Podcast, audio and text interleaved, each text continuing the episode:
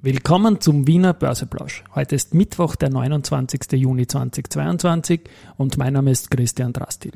Heute sage ich im Podcast unter anderem, was es mit sunrise, sunrise. auf sich hat und im Wiener Börseplausch geht es natürlich wieder um Market and Me. Hey, here's Market and Me, podcasting for equity.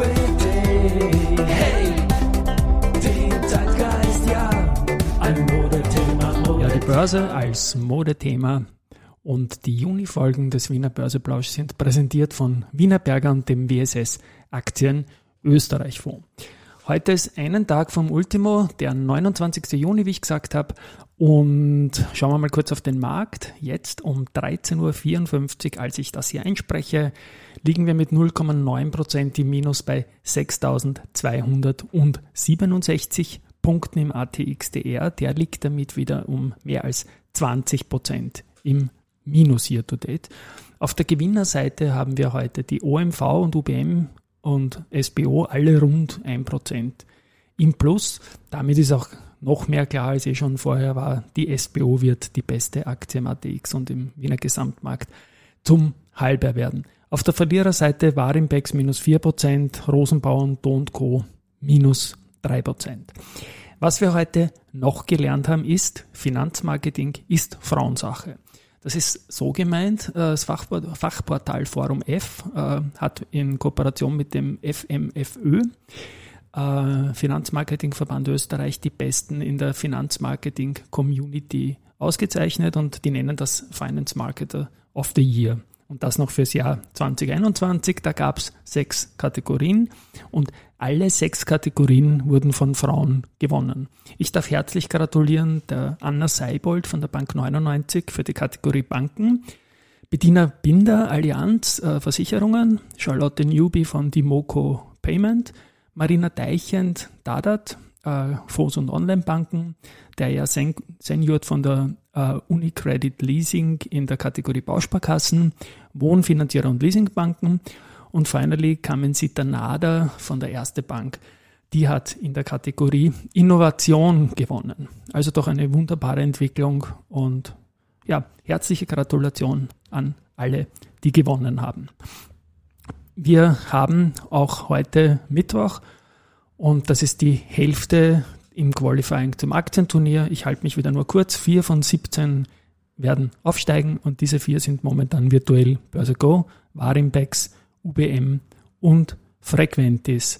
Weiters werde ich ab sofort jene drei Unternehmen nennen, die in den letzten fünf Handelstagen kumuliert deutlich höhere Umsätze gehabt haben als in ihrem eigenen langfristigen Durchschnitt.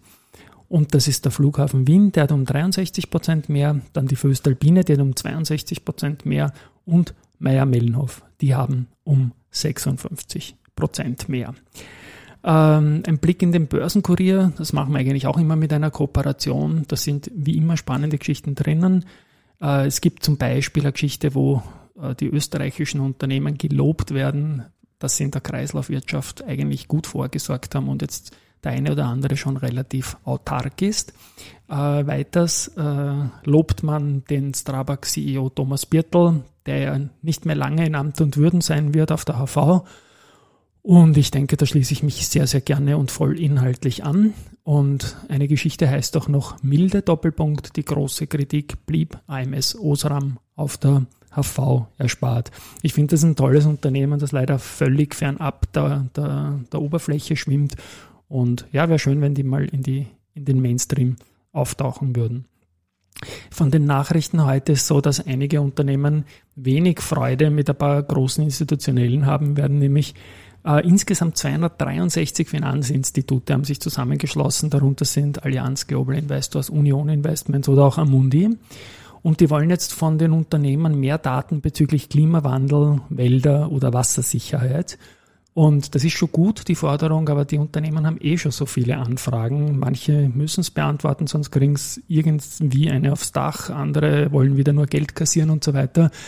Es wird immer mehr und das ist auch letztendlich äh, bindet das sehr, sehr viele Kapazitäten in der Öffentlichkeitsarbeit, was andere Themen betrifft und ist auch für uns Journalisten jetzt, sage ich mal frech, keine gute Sache. Und jedenfalls sind die österreichischen Unternehmen, von denen ergänzende Daten eingefordert werden, sind Andritz, Bavak, Do Co., Wienerberger, Erste Group, Bira Mobility, Strabag und der Verbund. Okay, zwei von denen haben äh, heute News gehabt. Der Verbund, passend zum Thema, forciert grünen Wasserstoff und will die Wertschöpfungskette um die internationale Erzeugung, Transport, Vermarktung von grünem Wasserstoff erweitern. Und das andere ist natürlich der Antrittsauftrag. Antrittsauftrag. Dongfang Smart Energy ist der Auftraggeber. Ähm, die wollen von der Andritz zwei Papiermaschinen Konstantteilsysteme haben. In China natürlich die ganze Geschichte. In Betriebnahme für das zweite Quartal 2023 geplant. Das klingt nach einem größeren Auftrag. Einen Aktienkäufer gibt es auch. Äh, das ist der Herbert Eibensteiner, der CEO der Föstalpine. Der hat seinem CFO, dem, dem Robert Ottl, nachgemacht und ebenfalls jetzt mal 2000 Aktien kauft im Schnitt zu 21,32 Euro. Äh, Wienerberger hat auch 5,4 Millionen eigene Aktien im Rahmen vom Aktienrückkaufsprogramm gekauft und hält jetzt 5,7 Millionen Aktien. Das ist mehr als 5 Prozent, was man natürlich melden muss. Also insofern, Wienerberger ist da sehr fett mit eigenen Aktien investiert. Das ist auch keine schlechte Sache. Bei der Föstalpine muss man noch ergänzen, dass Goldman weiter negativ bleibt. Die bleiben auf Sell, haben das Kursziel von 28 auf 20 Euro reduziert. So, im Vorspann habe ich noch gespielt die Nora Jones. Sunrise, sunrise, looks like morning in your eyes. Ja, die Nummer, die hat man natürlich im Ohr. Ich bin jetzt nicht der allergrößte Fan, aber ich habe äh, erfahren natürlich von der, von der On 360, dass man die Marke in Sunrise verändern wird und seitdem kriege ich das einfach nicht mehr aus dem äh, Ohr. Die haben heute in einem Podcast begonnen, die ganze Geschichte zu erzählen. Also aus On Austria wurde On 360 und jetzt dann Sunrise. Dazu spiele ich noch kurz einen Saga vom Thomas Niss vom Asset Manager der Fonds ein.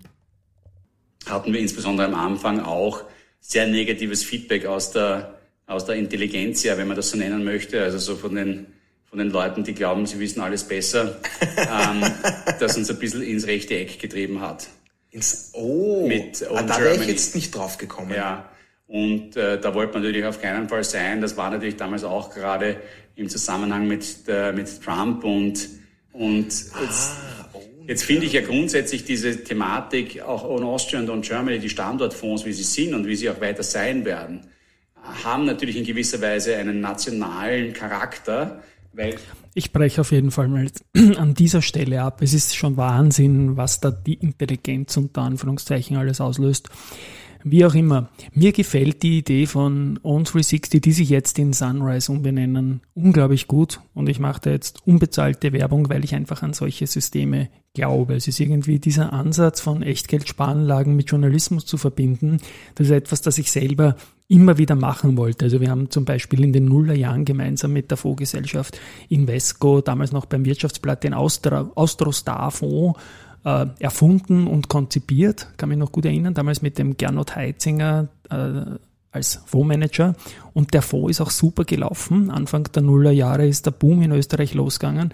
Problem war nur, weder Invesco noch wir äh, als Zeitung durften den Fonds gemäß der FMA-Vorgaben vertreiben. Insofern hätte sich der selbst vermarkten müssen. Und wie man weiß, ohne Vertrieb geht nichts. So haben wir den leider wieder einstellen müssen, obwohl sich äh, in, in der Startfinanzierung durch große Leute, damals Vehikel auch rund um die Börse und so weiter, die haben da eine halbe Million Euro im Raising mal investiert, aber es ist dann leider nichts weitergegangen. Das ist auch ein Schicksal, dass viele Zertifikate, die Medienhäuser in der Dachregion gemeinsam äh, mit strukturierten Produktemittenten aufgelegt haben, sind letztendlich gescheitert, obwohl es eine gute Investmentidee war, aber man durfte es halt als Medium nicht wirklich vermarkten.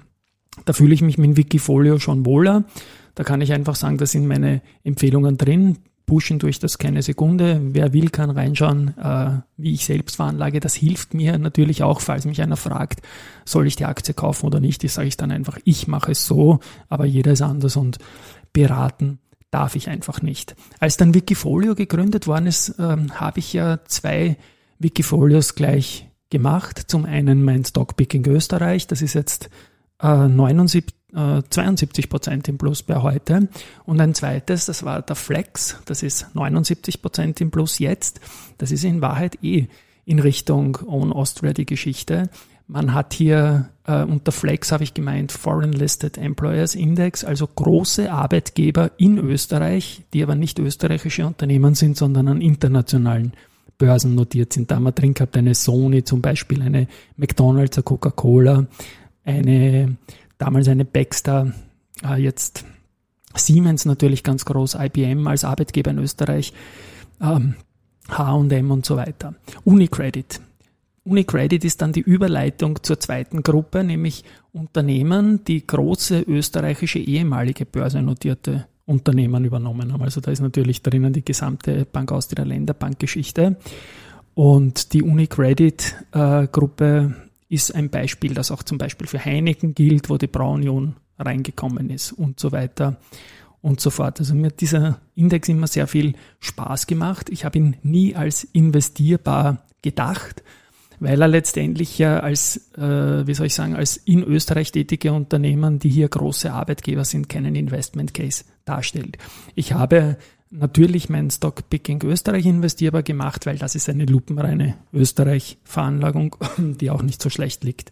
Das andere war halt dann rein ein journalistisches Wikifolio. Insofern habe ich mich umso mehr gefreut, dass äh, On Austria damals zum Start, glaube ich 2017 war das, diese ganzen Dinge als großen Österreich-Fonds mit diesen gemeinsamen Dingen gebracht hat und wirklich toll auf die Reihe gekriegt hat. Jetzt die Namensänderung in Sunrise. Ich werde da auf jeden Fall dabei bleiben. Äh, ich glaube, es ist eine gute Marke, es ist auch eine schöne äh, Marke geworden, wenn man sich das Logo dann anschaut. Ich werde es dann auch bringen als äh, Bebilderung zu diesem Artikel und wünsche einfach alles Gute. Ich glaube, ich habe einen Podcast gehört eben vom, vom Thomas Niss, wo die Details und die Hintergründe alle erklärt werden. Die effektive Umstellung wird jetzt nach den Halbjahr stattfinden, wenn man die ganzen äh, Protokolle zum Halbjahr und die, die, die Kundenreportings da verschickt hat, dass da zu keiner Verwirrung kommt, würde ich natürlich genauso machen. Ich werde den Podcast auch in den Show Notes verlinken. Ja, Sunrise, wie gesagt, ist dieses Sunrise, Sunrise, looks like morning in your eyes. Und das ist natürlich der Übergang gleich zum Abspann heute. Morgen ist Ultimo. Ich glaube, die einzige spannende Frage zum Halbjahr wird sein, verliert der ATXTR, der mit Dividenden letztendlich mehr als 20% im Halbjahr? Momentan sind es ein bisschen mehr oder eben knapp doch nicht. Das ist noch pending. Der ATX selber ist jetzt mit minus 24% wohl in einer Situation, wo er das bis morgen Abend nicht mehr aufholen wird. Aber wer weiß, vielleicht wird das zweite Halbjahr besser. Träumen wird man dürfen. Ciao, Baba, bis morgen.